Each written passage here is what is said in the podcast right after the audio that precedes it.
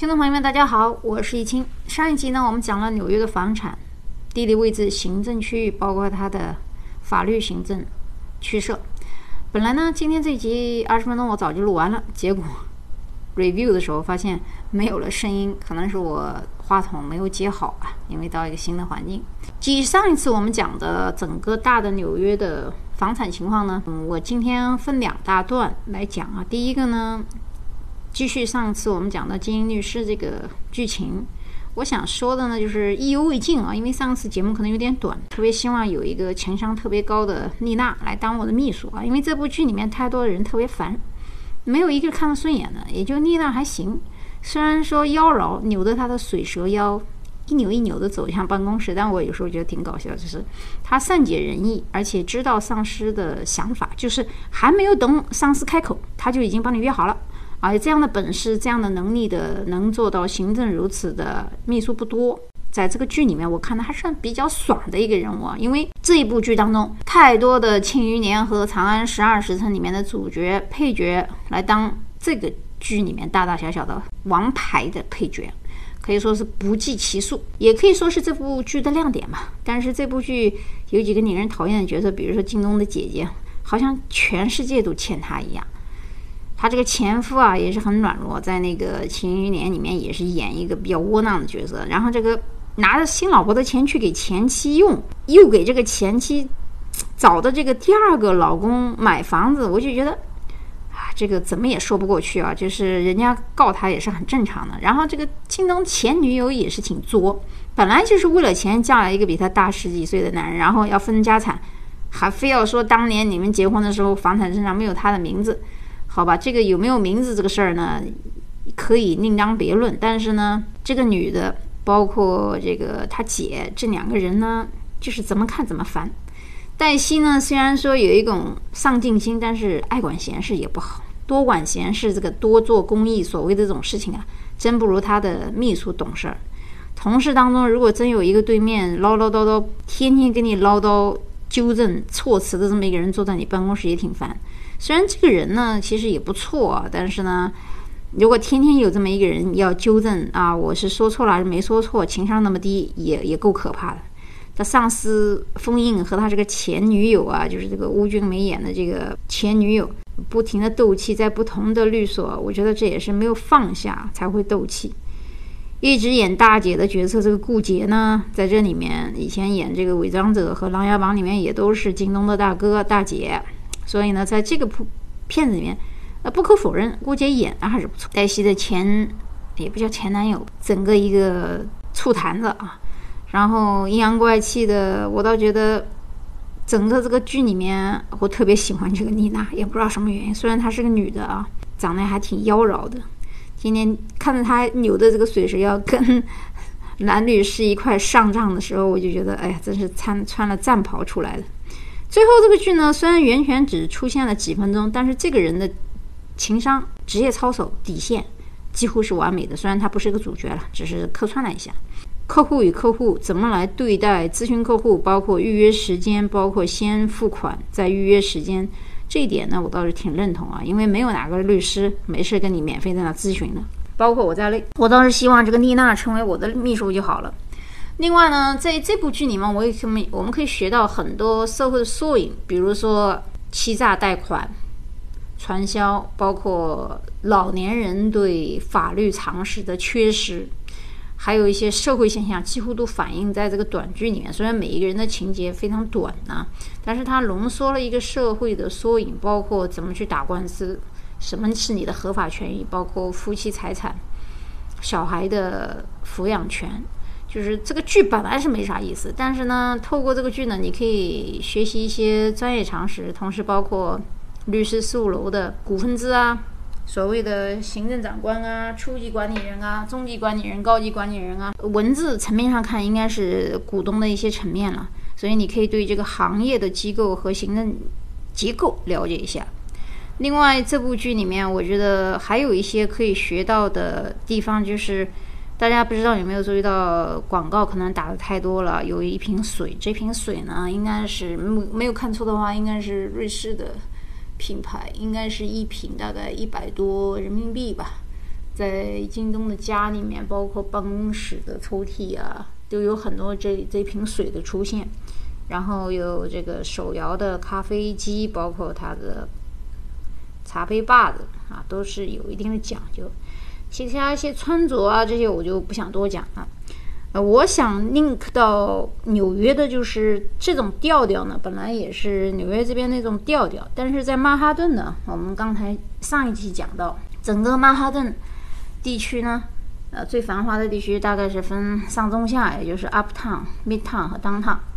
但是我们在讲纽约的房产之前啊，我想给大家先讲一下纽约曼哈顿的这一块的房产的情况。周末的时候我有空呢。刚好去了一下当趟，因为当趟呢是华尔街所在地，但是当趟呢就是最南面啊，就是曼哈顿的南面，隔海观看的呢就是布鲁克林那边有布鲁克林大桥和曼哈顿大桥，也可以从那个码头十六码头吧，十六号码头坐船去看自由女神像。我我没时间去看啊，我是去看房子的。在下区的一些房产和中层和上层有什么区别呢？我们先讲一下啊。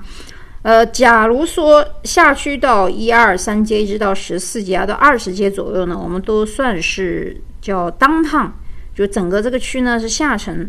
那么下沉呢有一个特点，就是到了周末的时候啊，我们华尔街如果不上班，因为纽交所不上班嘛，所以你还能走路。你要是到了你周一到周五，哇塞，这个人排山倒海的，不是一个最佳的时间去旅游的地方，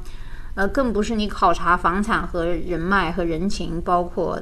工作环境的一个地方。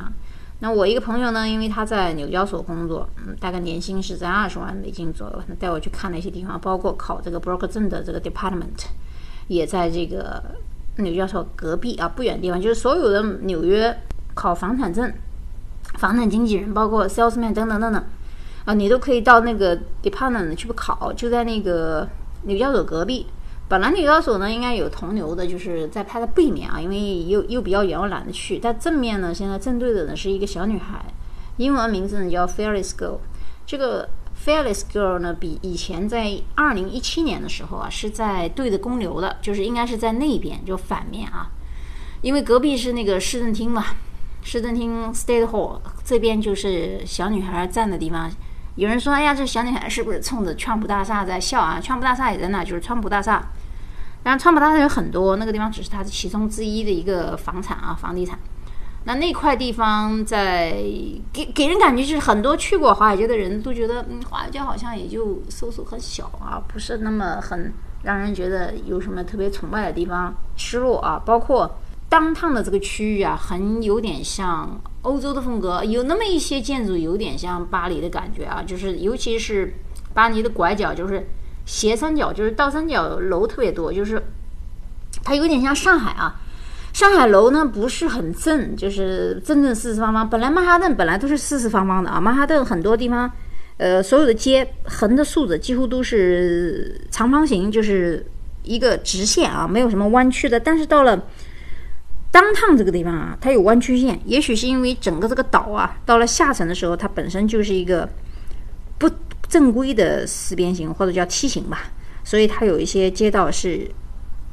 有弧度的啊，不是直线。所以在当趟呢，它的风情和中街完全不一样。当趟的风情是那种工作非常紧凑，路也窄，阳光也感觉照不到的地方，就是很压抑啊。每天你上班，两边的楼很高，街道很窄，你可以想象一下，阳光照不到你的感觉。人呢都很拥挤，然后餐厅包括买东西的地方也没有中层多，就是当趟它就是个办公的地方，就是办公楼林立，包括行政厅，所以给人感觉就是比较压抑啊。那么这个地方是不是适合居住呢？你要看，因为在纽约有两所大学的中国学生是特别多，一个是哥伦比亚，一个是纽约大学。那纽约大学它分布在不同的街区，包括十四街区啊，Washington Square 那个地方，包括中层。它有本科，有研究生，有其他几个，有 STEAM，有各种各样的 college。所以，如果你是住在下城的话，就是当趟这个位置的话，到十四街就是 Fourteenth Street 的时候，大概是两站火车路线，活动路线从 A 到 C 到 E 呢有一点区别，就是 A、C 呢中途可以停一下，但是 E 呢是直接过海就到布鲁克林那边的，中间有时候不停。所以在坐地铁的时候别坐错了。然后呢，如果是住在中层呢，你说中层三十几街到四十街这个位置到十四街也是两三站路，也是可以的。就是你选择到纽约大学，究竟是住在下层还是中层都很方便。但是有很多纽约大学的学生呢，他不一定住在下层和中层，因为下层虽然说比中层有的地方便宜一些，比方说啊，下层有三个比较好的新的 building，一般中国学生比较喜欢去的呢，大概一个 studio 的价格是在两千五到三千左右，那么中层的价格就到三千五到四千，你们可以看一下这个差距啊。如果是 one B one B 就是一个 bedroom 的那种叫。大概下层的价格在两千六到三千五之间，但是中层就是四千到六千之间。下层的 one two B 就是两个 bedroom 的呢，大概是在四千到四千五左右，但是到中层有可能是六千到八千到九千都有可能，还有一万起的。所以就中层的价格为什么高呢？一会儿我们会分析整个纽约大市的房地产的情况。我这里就提一下，因为交通啊。如果能不坐地铁，能走路到办公室或者是上学是最方便的。原因是有的时候地铁它也会有延误的时候，尤其是不能过海。我们一会儿还会讲到过海，过海就是不是指布鲁克林，因为这还是纽约，不是指 Queens 啊，这还是纽约。呃，我指的是到了另外一个州，就是 New Jersey。那到了新泽西州的时候呢，因为要过一个海嘛，那个桥是收费的，但也不贵，就是两块五。但是从那个地方到曼哈顿，有的时候要一个小时，那你时间每天花费浪费在路上就是两小时，而是要看你情况啊。你如果每天到那上班，也许你不方便；如果你不是每天要到曼哈顿来上班，也许也可行。那么价格呢？有的人会把它弄得比较便宜一些，比如说从纽约市到这儿来以后，打个比方，你不一定是纽约市，不是长岛吧？那在曼哈顿下沉的话，如果是两三千的话，到了。长岛地区有一千多就可以住一个非常好的一室一厅加一个非常大的 kitchen 这样的一个房子了，所以这个价位大家也懂，就是一个月啊，我说一个月。那如果到 New Jersey 可能更便宜，那法拉盛也很便宜。就是我们只是说你住在曼哈顿，基本上那才叫是你在纽约的精神啊，纽约精神啊，就是 Apple 的精神，那苹果精神。为什么我们讲苹果？是因为我们把纽约比喻成苹果，原因是纽约每年的一月一号的时候，就是圣诞，呃，不是圣诞，就是元元旦的前一天，就是三十号那天晚上，就会掉一个很大的苹果下来在时代广场，而且你要去很早的时候等，如果你不早一点等的话，到一定时间就关闭那个路就给封了，所以呢，看这个掉苹果呢，也是纽约的一个风俗。所以大家有的时候经常说：“哎呀，你今天逛逛苹果了。”其实讲的意思就是说你开始了解纽约这个城市了啊，是这么一个笑话。那么在中层大概是三十街到六十，就算七十，也算差不多是中层吧，是最繁华的。主要是因为它是商业金呃商业中心。刚才下层的是金融中心，因为。纽交所啊，其他的一些很多证交所都在那个地方啊，是金融中心，中间是商业中心。那上区是什么呢？上区就是 Uptown 那边呢，原始的就是传统的好区和传统的不好的区。为什么这么说呢？因为在中层大概是七八十、九十到一百左右都是好区，原因是这个地方围绕的一个 Central Park，就是中央公园。所有的房子只要能看见中央公园的地方都是好区，因为中央公园它面积非常之大。你想纽约曼哈顿寸土寸金啊，中央公园这么大一个地方，如果你有，咱不谈海景啊，这也不叫街景，这叫叫中央公园景的话呢，房子相对是比较贵一点的。有人说，哎呀，那个地方不是只有 condo 吗？没有什么 house，house 也是有的，百年的也有啊，两百年的也有。年纪大一点的人呢，比较喜欢那种老式的风格，年轻人呢，可能不一定会愿意住在那儿。但是再往上跑，就是一百七啊，一一百五左以上的了，都到那就叫黑人区了。那有人说：“哎呀，这黑人区跟白人区好区都在一块儿，是不是不好？”呃，曼哈顿呢有个传统，就黑人啊，一般他不借阅到白人区，白人也不会去到黑人区，就很明显。你明显的过了一个界限以后，你会发现那边很荒凉，街道很乱，脏乱兮，脏兮兮。那么。这是整个这个 uptown、midtown 和 downtown 的一个分界。那么这个价格呢？uptown 很难说，uptown 有的时候有的房子可能七十五万美金可以买一个 condo，有的到一个 million 到一个半 million 买一个 condo，那这已经很豪华了。有的还有上千万，就是不一样，要看，就是上层、中层、下层都有好地方，也有不好的地方。但是总的而言，就是中层的房子，就是 condo 或者说是 apartment 呢，那它的，如果你是做房地产或者说租赁合同或者是买卖房地产的人的话，就是作为职业经理人的话。一般租中层或者是上层的话，它价格贵一点，就是你拿的佣金会多一点。到下层的时候呢，要看，当然这个也是根据情况而言。因为有的学生，比如说他在中国的时候，他就找了中介，他是根据两个人拼一个房或三个人拼一个房。有一些学生呢，他可能早就准备好了，那么他呢就到远一点，比如说是。Long Island 或者 Queens 那边去住一个 house 也是可以的。到那边呢，一个 house，比如说一个主卧、一个次卧、一个客厅，啊，比方说到了那个地方，主卧两千多，次卧一千多、两千多也有。那客厅也许一千多也有，还有人沙发客的也有。那个当然那个是不好的区的，那沙发客的七八百也有。那到了法拉盛就更便宜。那么在 Queens 那边的大 house 呢，也要看区啊，也不是所有区都好。那这样的话分摊下来呢，价格也不是很贵。但是呢，有没有 roommate 合不合人居住呢？其实也是要看情况的。因为有的时候你想，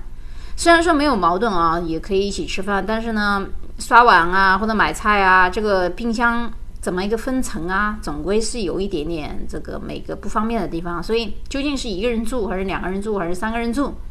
还是说和好朋友搭伙，都会根据每个人的情况而定。究竟是住在曼哈顿，还是在下城？下城的话，到中城你可以，呃，如果要跑步的话啊，如果跑步的话，跑得快一点的话，也四十分钟到一小时。如果你坐火车很快，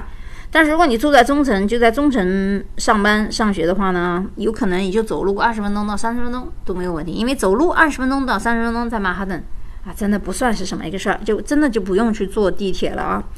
那么有的人呢，他愿意坐一下地铁，比如说坐个四十分钟地铁或者三十五分钟地铁远一点到 Long Island 啊，或者说 Long Island City 啊，或者是 Queens 啊，或者法兰盛稍微远了一点啊。法兰盛到如果到曼哈顿去上班或者上学，我觉得是不是太方便的？除非你实在是为了拮据，或者是为了满足你的中国人的胃啊，你就跑到那边去也是可以。那我是觉得刚开始的时候，大部分中国大陆学生不会选择法拉盛的。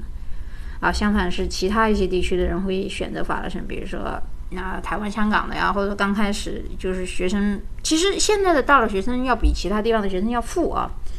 这个富当然我加个引号，就是虽然他不一定富，但他父母愿意资助这个钱，他们也花销得起。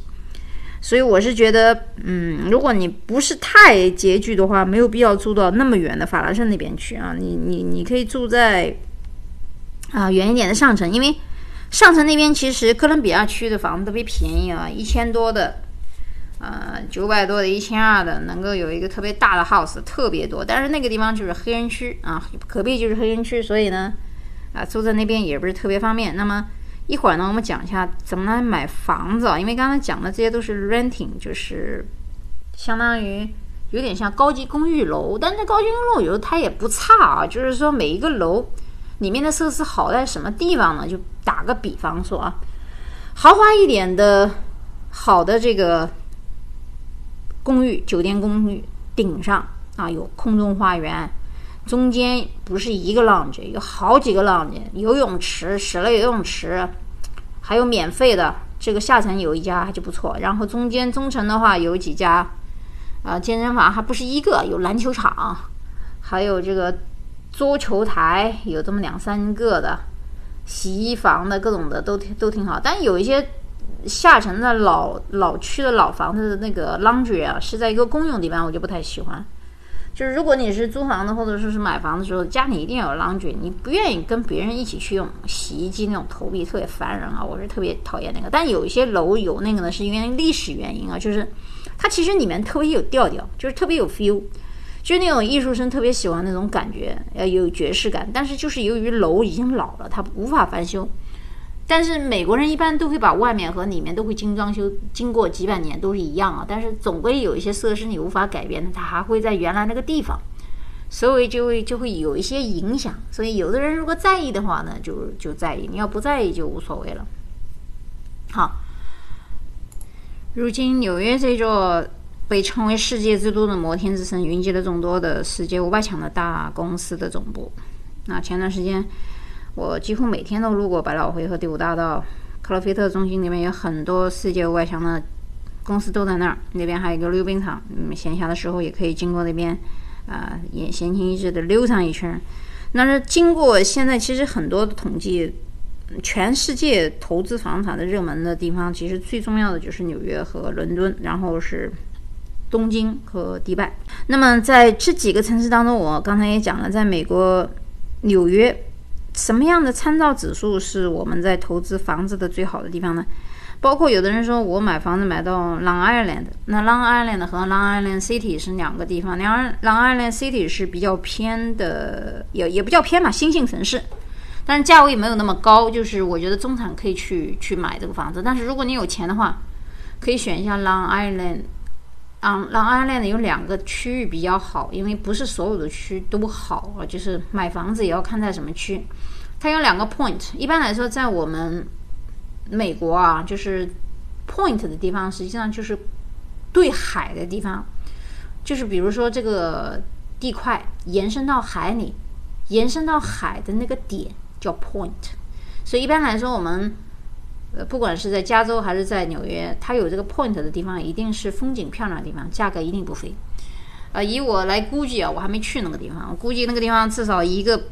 半的 million 起步，三个 million 都不算啥。然后，如果那个地方好的话，你买布鲁克林也可以啊，因为布鲁克林那边有一些新的华人区，呃，也不叫新的华人区，就是比较新兴。因为当趟我刚才还少讲了个，当趟那边有个 China Town，但是我要告诉大家的是。所有的城市，包括旧金山、洛杉矶、圣地亚哥、纽约，只要是叫 China Town，一定是几百年前留下来的那种特别陈旧、破破烂烂的那种老地方。而真正新兴的，呃，中日韩地区肯定不在那儿。你比如说纽约，现在中日韩最聚集的地方就一定不是 China Town，而是在法拉盛。而法拉盛跟 China Town 是两个地方，纽约也是。洛杉矶也是，旧金山也是，圣地亚哥也是啊，都是这样一个道理，就是新兴的新移民和原来那个多少年前的这个几代移民住的地方是不一样的。嗯，所以房产投资也是一样。那有人说是不是要住在那儿？这个一般来说，我是不建议住在华人区，除非你刚开始的时候语言不通啊，你可以过渡一下，这是没有什么问题的。而且为什么纽约房地产这么发达？带我出去的那个朋友不是在纽约证交所工作吗？他年薪有二十万，但是不如他自己出来开公司赚得多。那具体数字我就不方便多说了。但是真的是让人觉得在纽约的确是可以一个淘金的地方，只要你认真努力啊，做自己的生意，收入还是不菲的。纽约作为一个世界经经济、金融、文化艺术中心呢，这个地方它适合于房产的投资，包括。多少年前，我们讲二零零八年的时候有一次大的经济萧条，但是即使如此，在经济萧条这么多年，在过去七十五年内，数次面对次贷危机和金融危机或者房地产危机的时候，它的房地产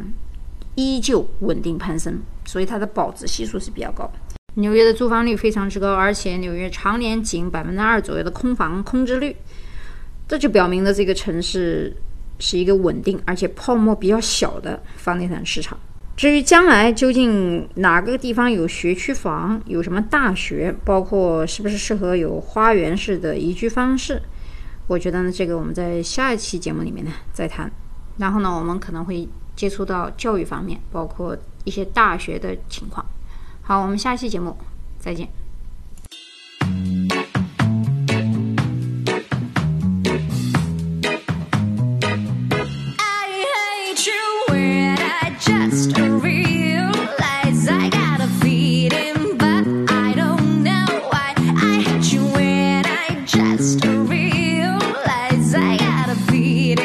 but I know.